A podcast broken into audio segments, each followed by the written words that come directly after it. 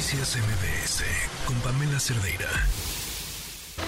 Un oasis dentro del mundo de la información. Adán, ¿cómo estás?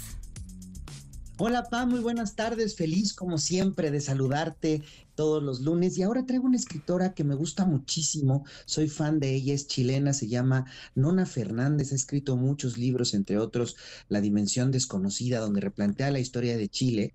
Y este libro, Pam, Avenida 10 de Julio, en el Fondo de Cultura Económica, es un libro entrañable y comienza diciendo algo que todos los que vivimos en la Ciudad de México vamos a entender muy bien, o en ciudades de Latinoamérica. De hecho, habla de esta calle en la Ciudad de México, que es el eje 3 en la colonia Buenos Aires. ¿Por qué se caracteriza este eje en la colonia Buenos Aires? Porque venden autopartes, Pam.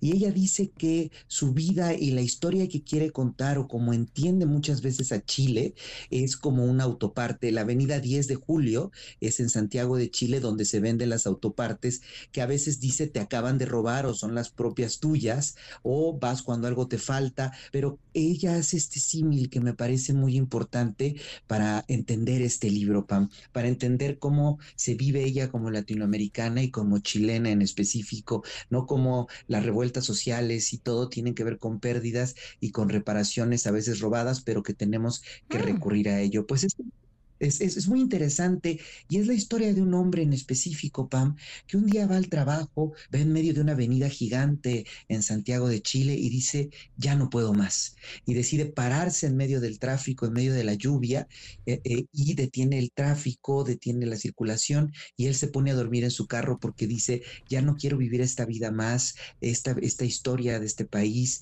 esta, esta vida de cotidianidad, de dejar a mi esposa, de llevarla, de nunca platicar con nadie, de mi trabajo, ya no puedo más.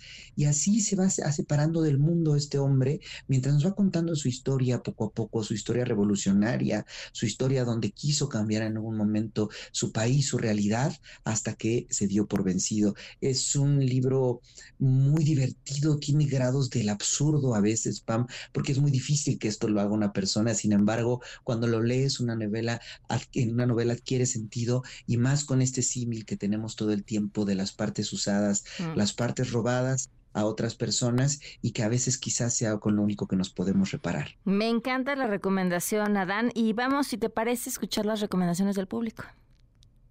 Claro.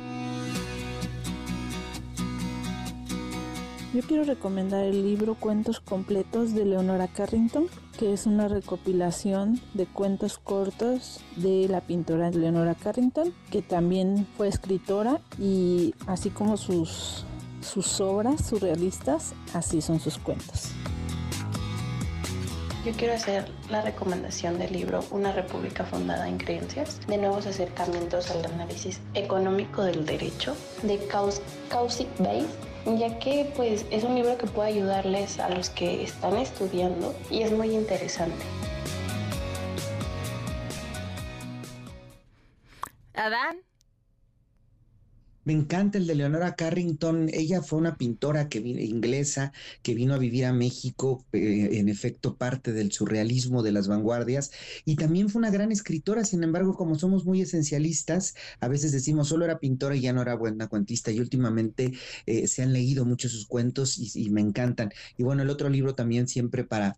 Creo que me gusta mucho cuando eh, pasamos las cosas a veces que solo consideramos escolares, hacerlo de diversión, ¿no? Hacerlo como como esa parte de educar también tiene deleite, como lo decía Horacio, el, poeta latino, educar deleitando, así que me encantan, Pam.